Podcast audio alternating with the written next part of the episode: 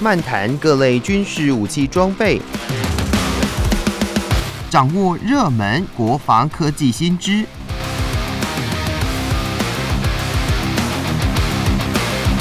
军武说早安，陪您一起领略国防知识力量。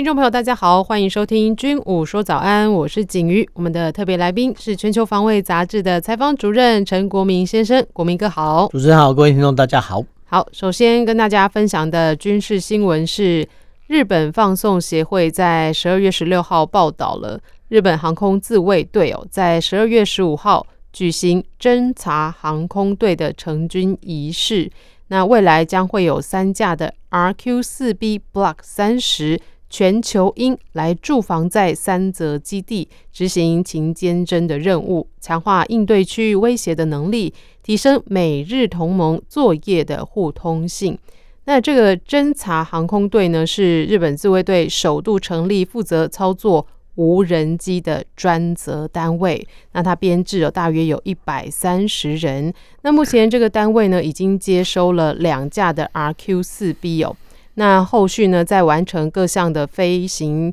呃测试之后呢，会正式更换为航空自卫队的涂装，并且投入海上监视跟巡逻的任务哦。那这边有看到，就是说它有哎三架无人机，但是编制大约有一百三十个人哎，这个比例其实我们来这样子来看，真的蛮悬殊的哦。这是为什么呢？我们这样来看，其实我们请各位。听众哦，想象一个画面，就是在偶尔在基地开放的时候，哎，可以看到说地面存展的战机，哎，前面呢，呃，在一架战机前面要站那个支遣飞官哦，那后面呢，呃，站着机工长跟两三个地勤组员哦，没有错，就是代表说，哎，一架飞机呢，可能哦需要一个飞行员哦，但是要可能比如说四五名的机工长哦来做服务啊，但是其实后续还更多，因为包含啊，比如说车辆中队、救护中队等等等哦，那一个飞行员他底下的。经侦察的底端哦，可能会有很多人哦。那同样的哈，在这个无人机也是一样，但是我们还是很惊讶，说哎，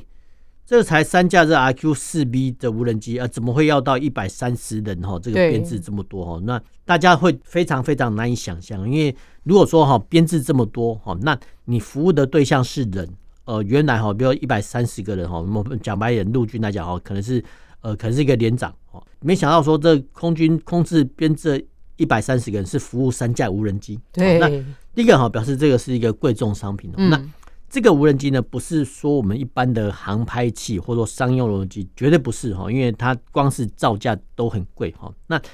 不管是无人机或其他航空器一样哈，你用久了哈都要维修保养哈。所以其实一百三十个人哈，包含补给、保修、厨放，好，甚至帮他哦无人机假设哦有飞弹挂架，我帮他上飞弹。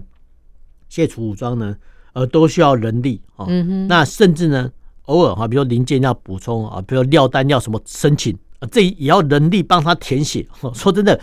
呃，以后的社会就变成说有人哈在服务这个无人哦，这个这个是科技界呃，可能以后都会这样子做。就说我们是有人提供服务啊，但是这服务的对象呢，居然是这无人哈。那其实各个机器呢，也都是一样哈，火车、飞机、大炮都一样哈。那只是说啊，这个可能后勤的服务人员，可能会越来越多哈。这个是超越我们的想象哈。那这里的新闻还有一个有趣的地方，就是说，哎，其实 RQ 四，哎，不是之前有新闻说啊，可能要美国要把它放进博物馆嘛？啊，这个是部分的事实。但是我们这边新闻讲的是说 RQ 四 B 哦，当然不一样啊。就是第一个，它会强化的一个机体结构。那当然哈，譬如说我们假设哈，比如说。呃，无人机哈，在面临哈，比如说平面高度，比如说一千尺哈，跟高空三万尺，这个飞航完全是不一样的。那飞机哦，就无人机哈，在骤降或骤升的过程中哈，难免会因为哈，这温度的关系哦，可能会结冰或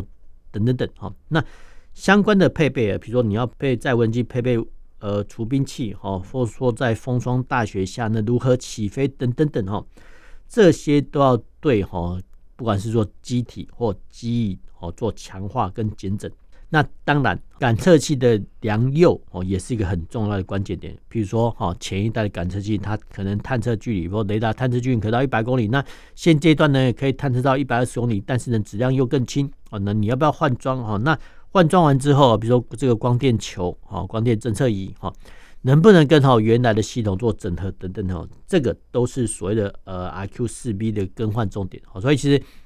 任何的器具哈，从 A B C D 到 Z 哈，每一个型号呢都代表哈对前一个型号的更新哈。那当然哈。最终的理想就是说，呃，这些感测器最好是短小轻薄，然后又耐用，哦，这个是非常非常大的利好。但是这个要靠时间跟工艺的累积，哈，这个就不一定，哈。那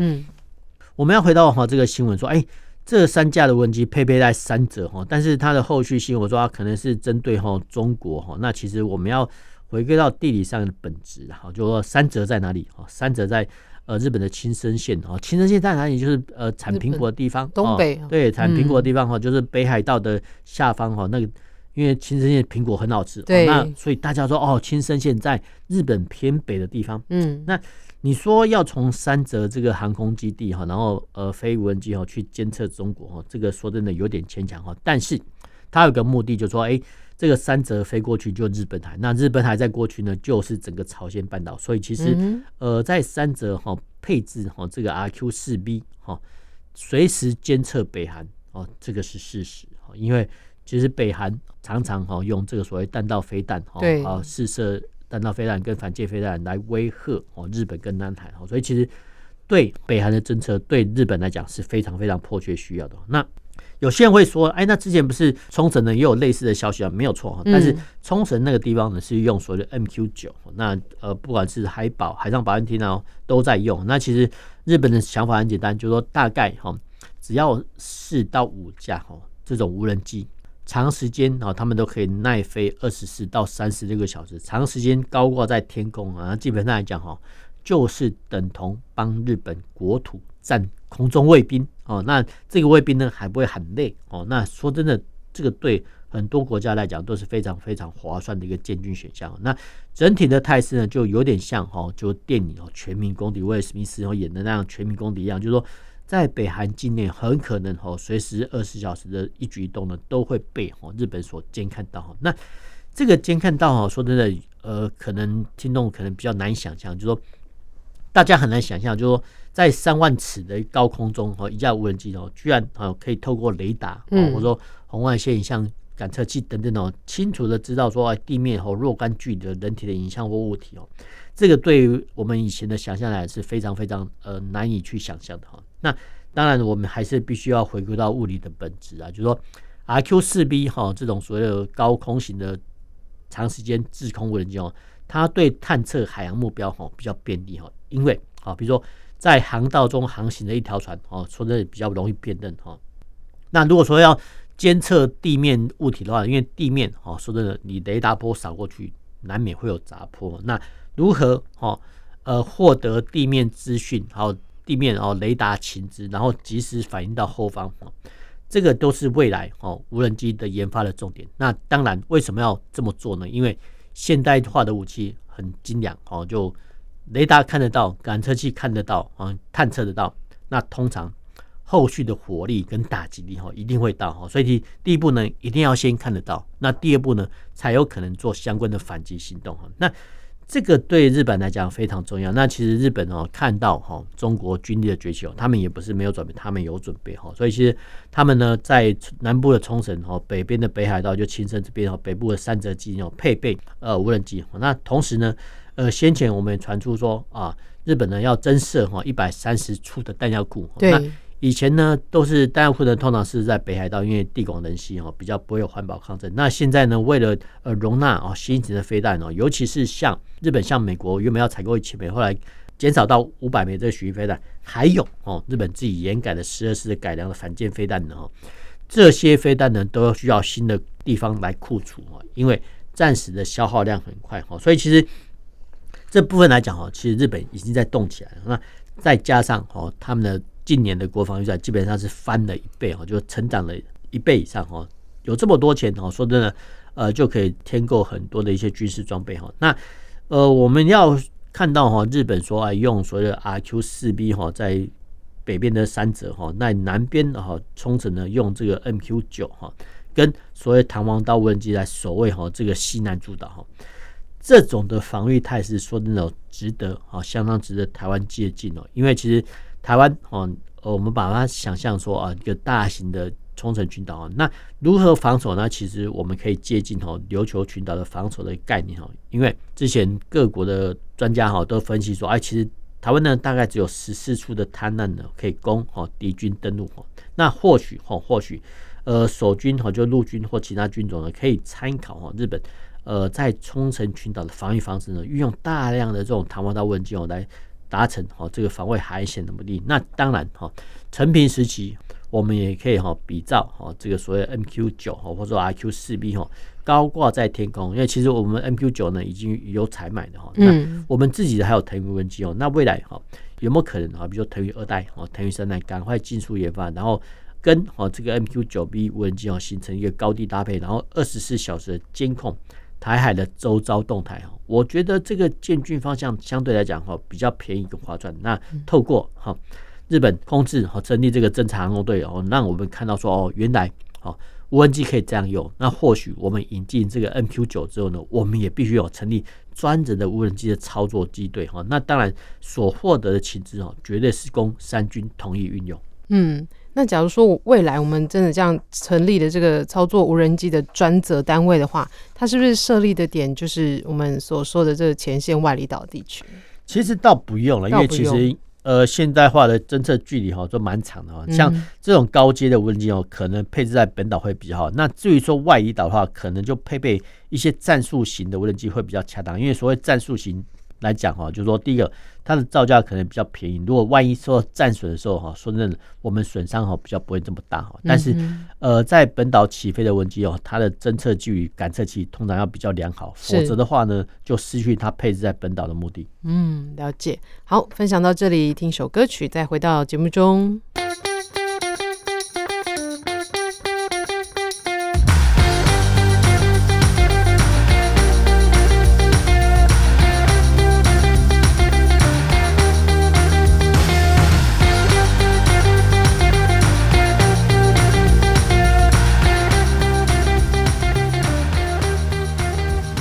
回到军武说早安，接续跟大家分享的军事新闻是，BAE System 公司呢，在十二月十六号宣布，就是英国、德国跟瑞典已经签署联合协议，将会共同采购四百三十六辆的。BVS 十维京人系列的全地形载具，那预计在二零二四年开始交付。那要借以提升地面部队在呃极地圈哦与一些恶劣地形当中来作战的能力，并且展现三个国家积极更新装备、强化防卫战力的决心哦。那这个呢，英国、德国跟瑞典呢，他们分别是采购六十辆、一百四十辆跟两百三十六辆这个 BVS 十全地形载具。那它耗资哦，大概是有七点六亿的美元哦。那另外，这新闻里面也有说到，其实瑞典呢，这个是第三度采购这个同系列的车辆的。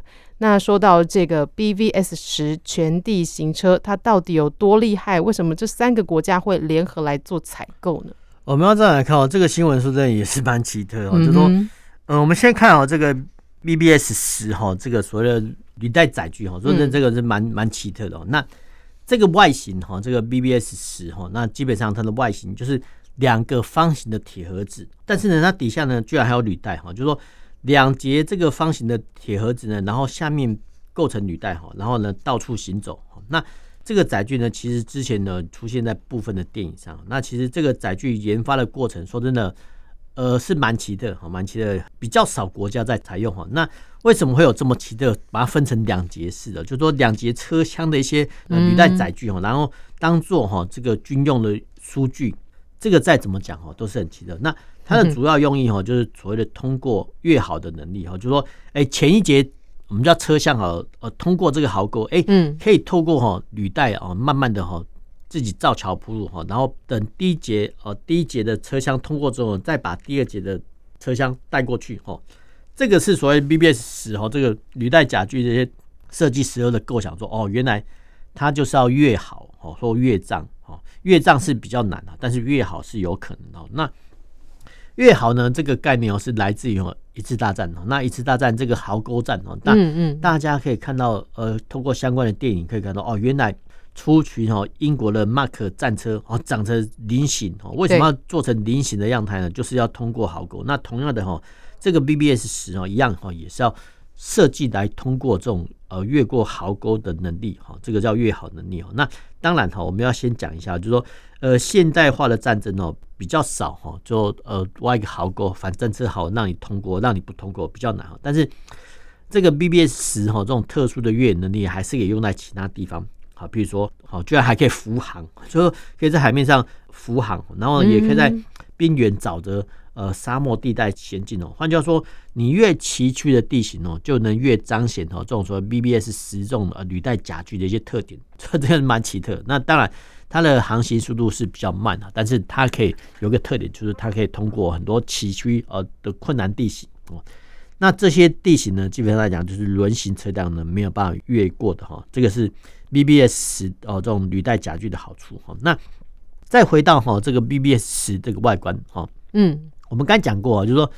基本上讲这个 BBS 十这个履带载具哦，就是两个方形的大盒子。那方形的大盒子，然后里面的我们叫容积哦就很大，所以很大的话，那基本上来讲就可以存放很多物品啊，军用物资啊，比如说弹药、补给品。医疗品哦，甚至食物哦，等等等哦，所以其实 BBS 是它主要的作用啊，就是担任后勤的输具啊，做后勤的呃输运的载具哈，叫后勤输具哦。那现代化的战争哦，其实已经不分前线跟后线了。那当然哈，敌军哦有可能攻击二线哦地区哈，类似这种后勤的补保车辆。那其实 BBS 十也是哦，所以其实。呃，BBS 十在最近哈，他们在前方的一个车厢上面加装了一个呃机枪，还有机枪护盾哦，就是勉勉强强哦，当做哈敌军来袭的时候呢，哦可以呃充当哈自卫武器来使用哦，所以这个蛮奇特的。那我们必须强调一点，就是说呃在射击哈这种机枪的时候呢，哦其实。这个 BBS 十的车长呢，还是必须哦要探头出来做超枪射击哦。那对于哦这个车长来讲哈，还是有一定程度的危险性的。那再加上我们刚才讲过，这个 BBS 十哦，通常是通过这个冰原呐、沙漠这种困难哦，或天候严苛的地形、恶劣的气候等等的，所以其实人员暴露在外呢，其实都会有若干的风险。那除了好，除了这类好所谓的担任哈补给品。的用途之外呢，哦，它也可以哈担任所谓的医疗后送啊，就是说，嗯，把这个伤员呢放在哈这个 BBS 十的后方，然后直接哈载运回去哦。那不要忘记哦，这个 BBS 十哦，这外面哈也是有若干哦叫保铁哈，就是保甲哈来作为呃若干的防护哦，所以其实还有一定程度的一些防护力哦。那总比哦没有好哦。那呃，人类哈在陆发展哦陆地战争以来哦，哎。除了好，除了呃这个步战炮的使用之外，哎，居然还有这种所谓的后勤补保车辆哦，那其实没有错哦。那大家也可以把它这个 BBS 十哦这种履带载具想象成一个现代的军马哈。那现代的军马做什么呢？啊，担任哦就是战场上驮运的任务。就以前哦，我们有驮马哦，驮是一个马在一个犬哦，驮马的作用呢是呃，比如说担负哦，运送军火、枪支。弹药啊等等，那现代化呢啊，其实马匹已经不受用，所以其实呃用现代化的军马，以前是轮型卡车啊，那现在这样可能是透过这种 BBS 的履带载具哦来载运这个军火，那这个军火的消耗量很大，那我们一般所谓的军火就大概指的所谓的枪械弹药，那目前哦比较大的范围是指涉所谓的炮弹跟子弹弹药哈，这个消耗量是非常大哈。因为现代战场上呢，哈，用单纯的比如说刺刀或肉搏战哦，已经比较少。那林肯哈，呃，在我们叫子弹射击步枪射击可及的范围之内呢，多射几发子弹哦，也减少哈人员去拼斗涉险哦。这个是各国皆然啊。那在这种状况下呢，啊，比如说呃前方有风吹草动啊，可能就一排好这个机枪子弹扫射过去了。所以其实弹药消耗量很快哈。那就哦，呃，一般的战力来讲哦，其实战斗部队哈，在消耗三分之一的时候呢，他通常哈就必须呃回到后勤地方做整补哈，因为另外的三分之一呢，呃，可能在行进的过程中会遭遇敌接战哈，在另外三分之一，那最后的三分之一是当做安全车辆哈。那当然哈，在临战的时期呢，也可以全部把哈全部弹药都设计完毕之后呢，再做整补哈。不过按照一般常理来讲，就弹药量使用了大概三分之一之后呢，就必须好像。后方来做一个申请跟整补哈，所以其实这些后勤整补的一些点呢，叫会衔点，就是双方呢哦约定在某一个地方哦，呃把弹药哦输送完毕之后就自行脱离哈，因为这个也是呃陆地战争的使然，就是说呃战斗车辆哈跟后勤车辆呢尽量哈不要群聚哦，群聚在一起的话，以免哈被对方哈一举成奸哦。所以但是呢弹药补给呢又很重要哈，所以其实这些会衔点啊，或者说我们叫碰头点哦，呃的地点的选择还有时间。这个才是军事机密哦，因为其实如果说外人都知道的话，那就不叫军事机密。那这些呢，只有在本军或者说只有在那个特殊单位人才知道说，哦，你什么时候呢去哪个地方哦做一个整补的动作哦。那外人是没办法知道。那无论如何哦，这个弹药消耗量都很大哦。那透过哈这个 BBS 十哈这个履带甲具，我们可以看到说，哦，原来现代化的战车哦炮兵都要自走炮哦哦，连步兵呢也都要机步兵。所以机步兵呢就是说。你必须哦，给他一个轮型载具或履带甲具哦来乘坐啊，比如说我们的云豹甲车，嗯啊，或者说我们 CM 两幺哈这种装甲车让他乘坐哈。那没有想到说这个后勤车辆呢，哦，除了之前用卡车来运补之外呢，哎，现代化的后勤单位呢，哎，他们也必须要哦搭载哈这种搭乘哈这种所谓薄铁或者薄壳薄装甲的一些履带车辆来做什么呢？来作为若干的防护那。当然哦，在室内舱间的话呢，哦，其实，在寒带气候上呢，哦，也会比较保暖哦。所以其实，呃，我们为什么看到说，哎，为什么瑞典啊，甚至偶尔哈，这些北欧国家为什么很喜欢采用哈这种很怪异形状？因为啊，瑞典哦算是一个寒带的国家哈，它有很多冰原的地形。那冰原的地形呢，你在做什么样的道路建设哦，基本上都是不太划算，因为因为只要融雪跟积水哈，积雪哈，其实。道路很很容易损毁哦，所以其实很多哈，这个瑞典的地面啊，基本上是广大的冰原一片哦。你再怎么做道路的基础建设，基本上讲都是不划算的哈。那偶尔哈，这些地方哈，不管是驻军啊，甚至部分的居民呢，他们哈都必须依靠这种全地形车哈来做运补或者说采买哈。所以这个是蛮奇特的，因为呃，尤其是瑞典这个国家说真的蛮奇特，因为。地广人稀哈，地广人稀。那有些哈就不要离群索居的民众又喜欢呃居住在那种深山哈，深山的话说真的蛮奇特的。所以其实他们连自己哈都在用这种所谓的全地形车。那当然哈，瑞典军方看到这种全地形车的好处哦，于是哦他们也跟很多国家合作哦，设计出哦这个所谓呃 BB 十这种履带载具哈，来作为他们后勤运补的车辆啊。这个是特殊环境下的一些对后勤载具的考量使然哦，这个案例呢相当值得我们做参考。嗯，那这也就可以说明这个，哎，为什么瑞典它要三度采购这个同系列的车辆，就是像国民哥刚刚讲的这个他们当地的这个地理环境位置的关系哦。对，而且。嗯我们刚才讲已经分了三次了，因为其实就按照哈器物哈器具生产的过程来看呢，就说新一代的器具通常会较前一代的的好了。那尽量哦，尽量就是呃量小质精哦，短小轻薄，但是又耐用，这个是理想啊。所以其实新的产品哦有它的好处，但是旧的产品哦，我们要这样想说，哎，之前已经采买过，已经享受到相关的服务了，所以其实呃基本上讲也算是划算。嗯。好的，那今天的军武说早安就跟大家分享到这里，谢谢国民哥，我们下周再见喽，拜拜。拜拜。